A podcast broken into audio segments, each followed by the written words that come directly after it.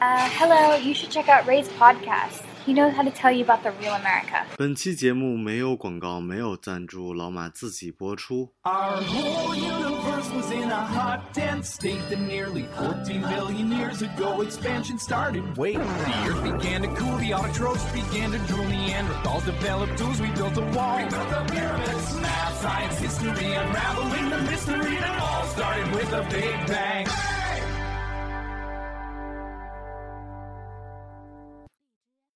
Hello，大家好，欢迎收听本期的老马看美国，我是老马。有日子没有一个人叨叨叨了，所以今天跟大家来叨叨叨。哦，我有的时候经常说，也跟去参加饭局啊什么的，看认识一些男生，我都会觉得，哎呀，真的这个人太善良了，太好了，真希望自己能成为他这样的。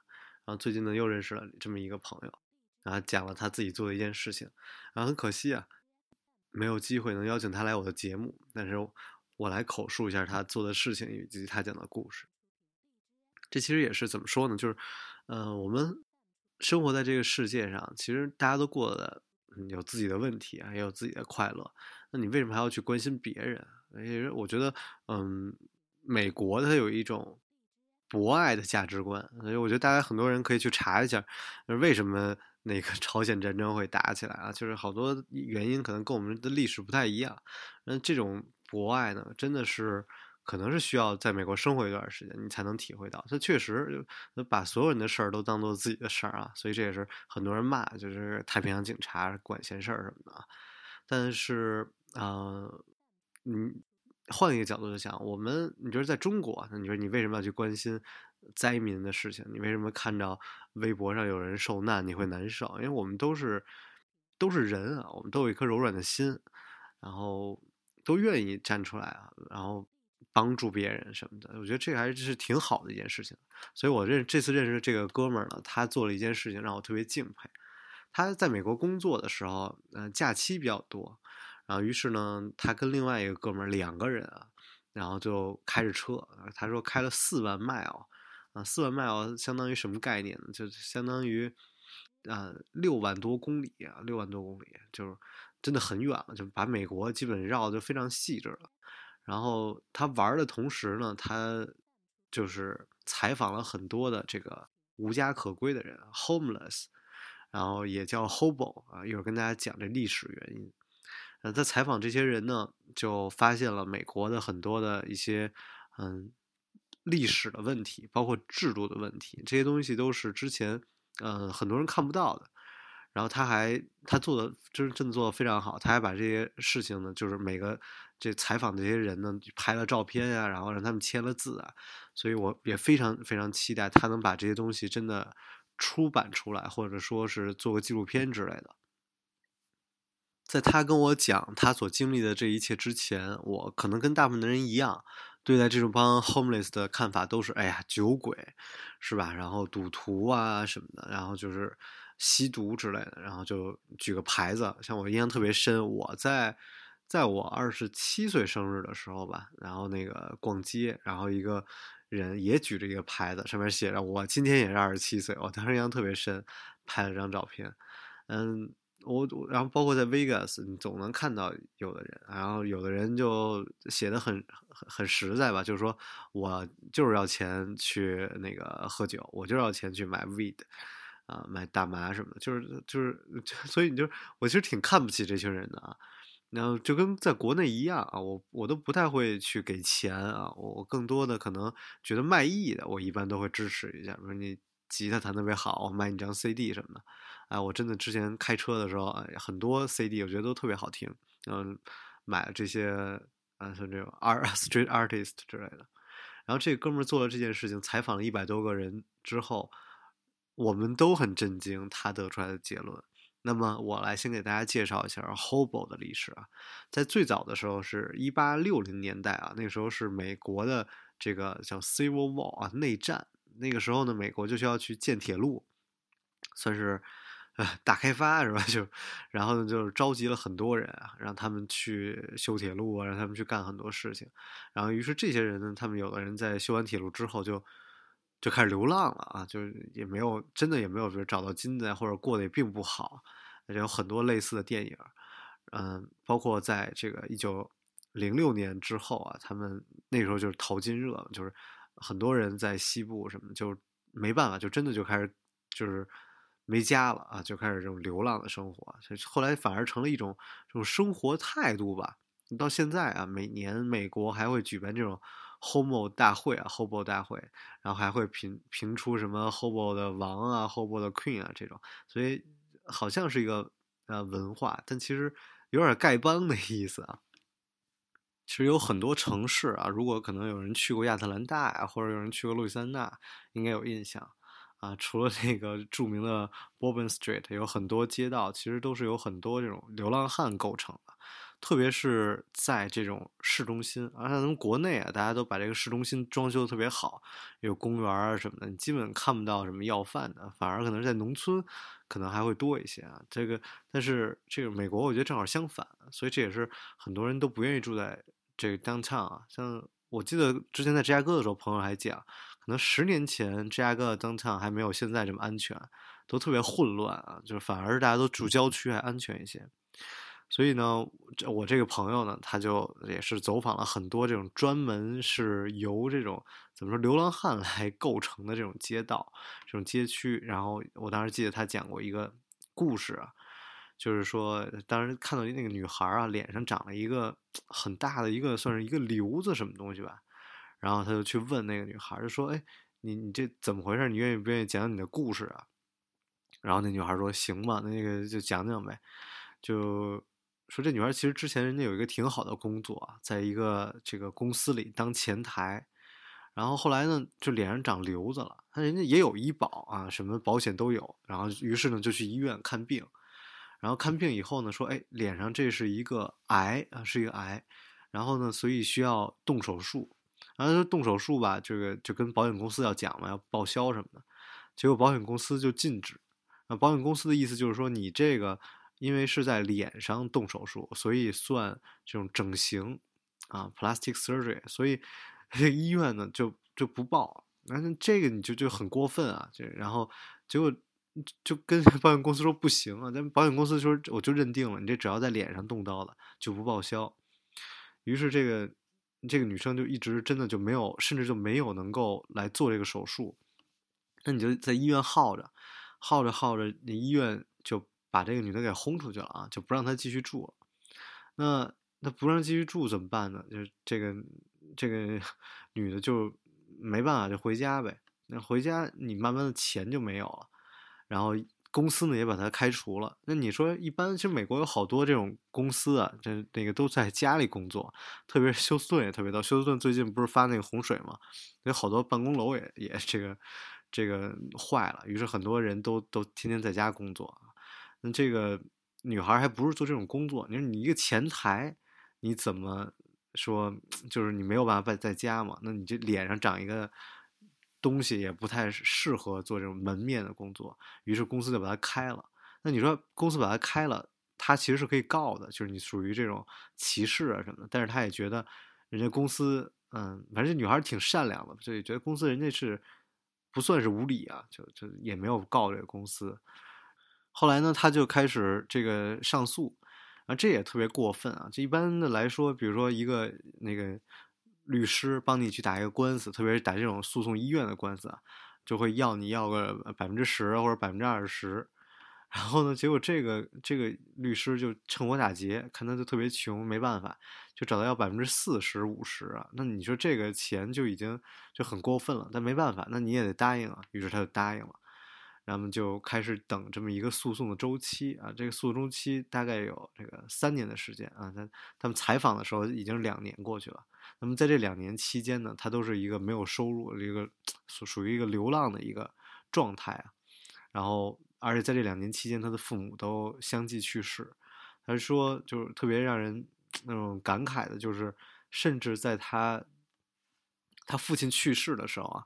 他这个要着钱回的家，然后去去看他，就给父亲办葬礼，然后葬礼办完了也没钱了，然后他连回来的路费都没有，甚至是邻居给他凑的钱，让他给他这点凑了点路费，然后他再回来继续在这儿，呃，算是要钱吧，要饭吧，也是挺难过的。而且当时我这哥们儿给我讲，就说他说你在美国给人钱，你就经常会有人说，哎，你别给我这个五块钱，你能不能给我七块钱啊？然后就特奇怪的一个数字。他说这个数字其实并不是因为说别人想多要点钱，而是因为他有了七块钱，他才能入住到这种 homeless 的 shelter，就是这种避难所啊。这种避难所其实我印象也挺深的，我在。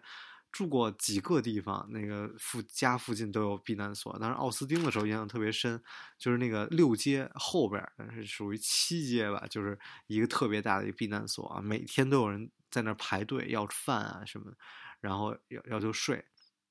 然后他说这些都是避难所，他们去要求你必须交了七块钱你才能进来睡，而且是这个位置满了你就不能睡了。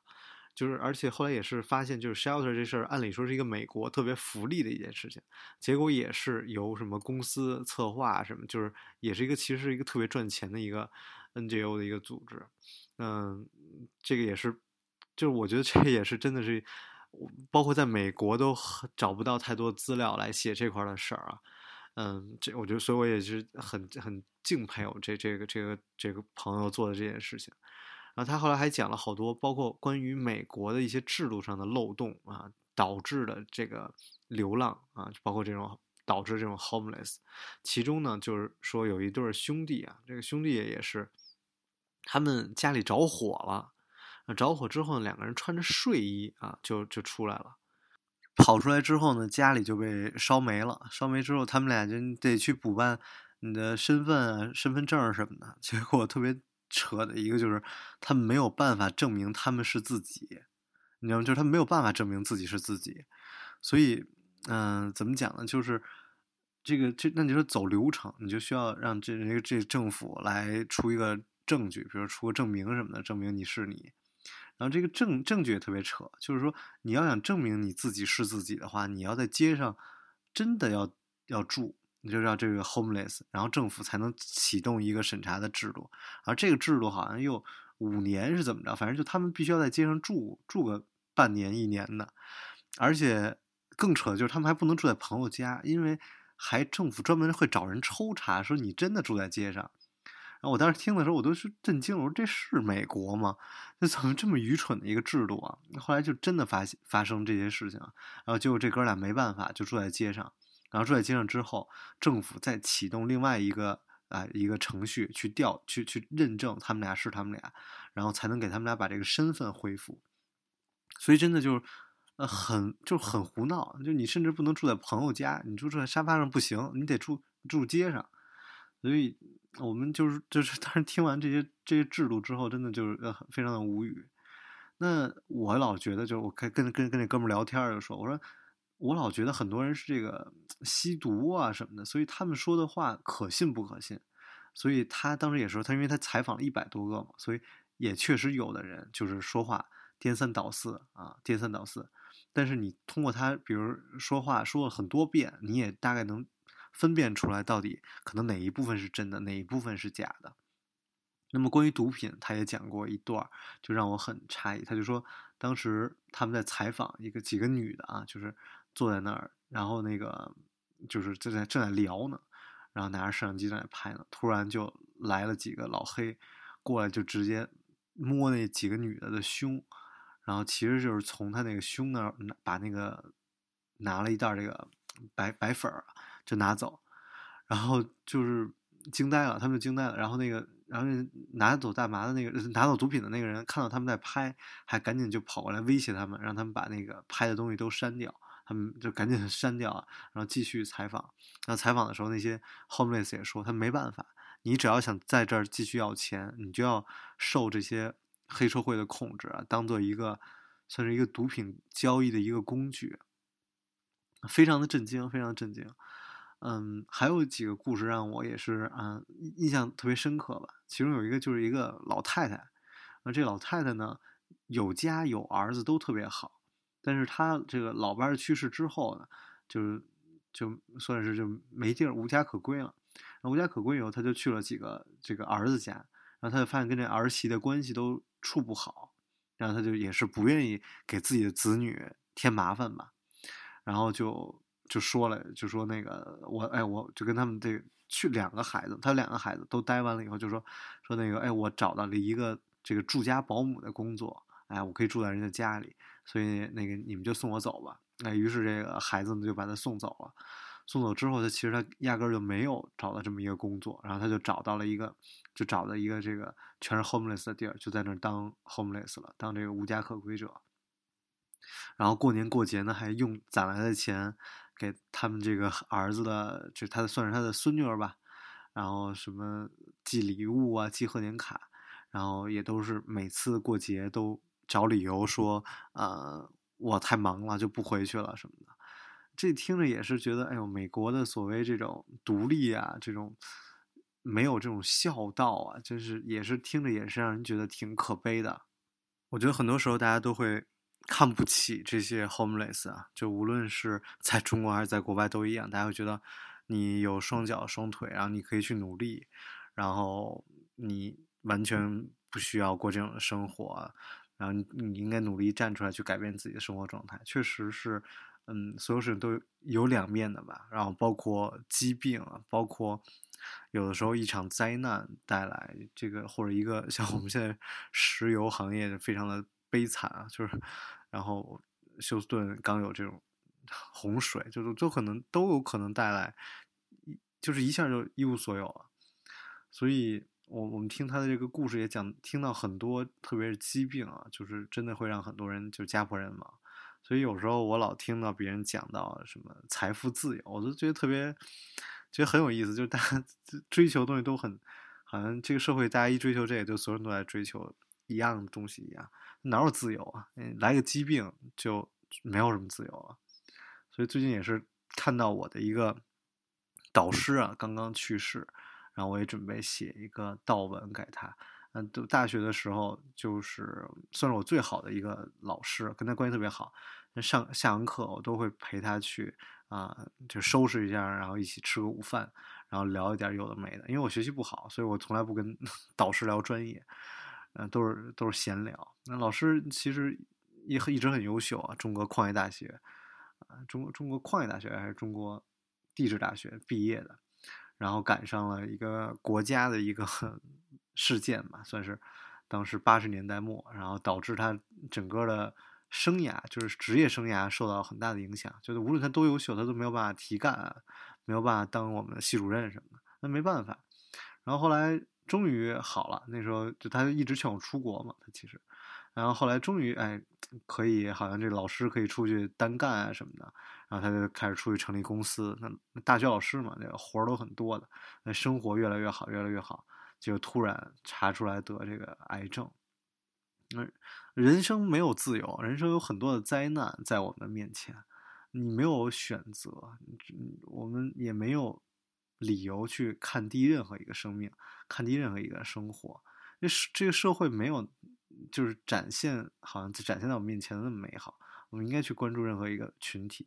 而让我印象更深的就是我这朋友做了这件事情啊，采访了一百多个呃 homeless，走了四万 mile 在美国，然后这这里边不能说所有的人都是有意义的，里边有吸毒的人，里边有有的人。酒瘾很严重，他们说的东西可能没有真话啊什么的，有然后但是依然是展现出了这么多的社会问题。然后当他把这些东西拿到美国的面上，就也是非常可笑，因为他其实还是挺我这朋友还是挺有社会地位的，所以他还是嗯比我们 厉害多了，可以去一些美国的上流的聚会。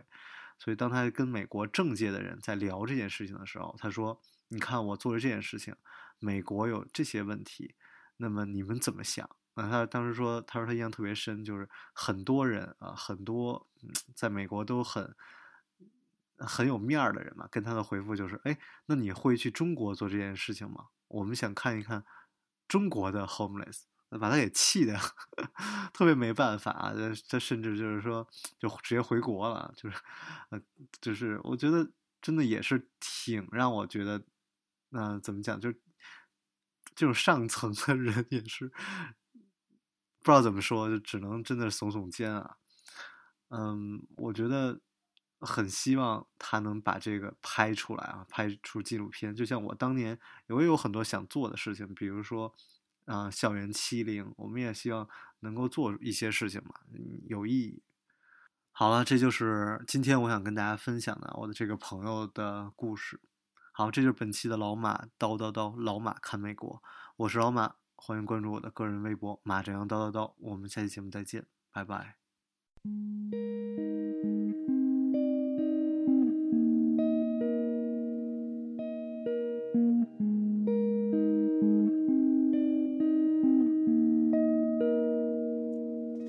I'm reaching out tonight with a couple of things to say. But it's not only your fault, I think I'm more to blame. But we tried so hard to think of what it meant. That I got lost in my thoughts, losing you on the way. We were the roots of youth and the limbs of faith. Not listening to anything it says. We were moving slow and loving our ways. I never thought we were only friends. We were the roots of youth and the limbs of faith. Not listening to anything it says. We were moving slow and loving our ways. I never thought we were only friends. We're grown ups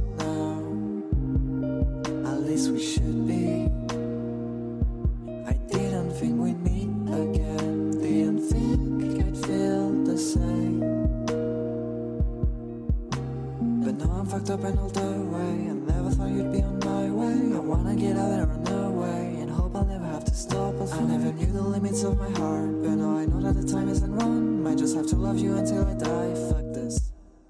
We were the roots of youth and the limbs of faith. Not listening to anything it says. We were moving slow and loving our ways. I never thought of youth and the limbs of faith. Not listening to anything it says. We were moving slow and loving our ways.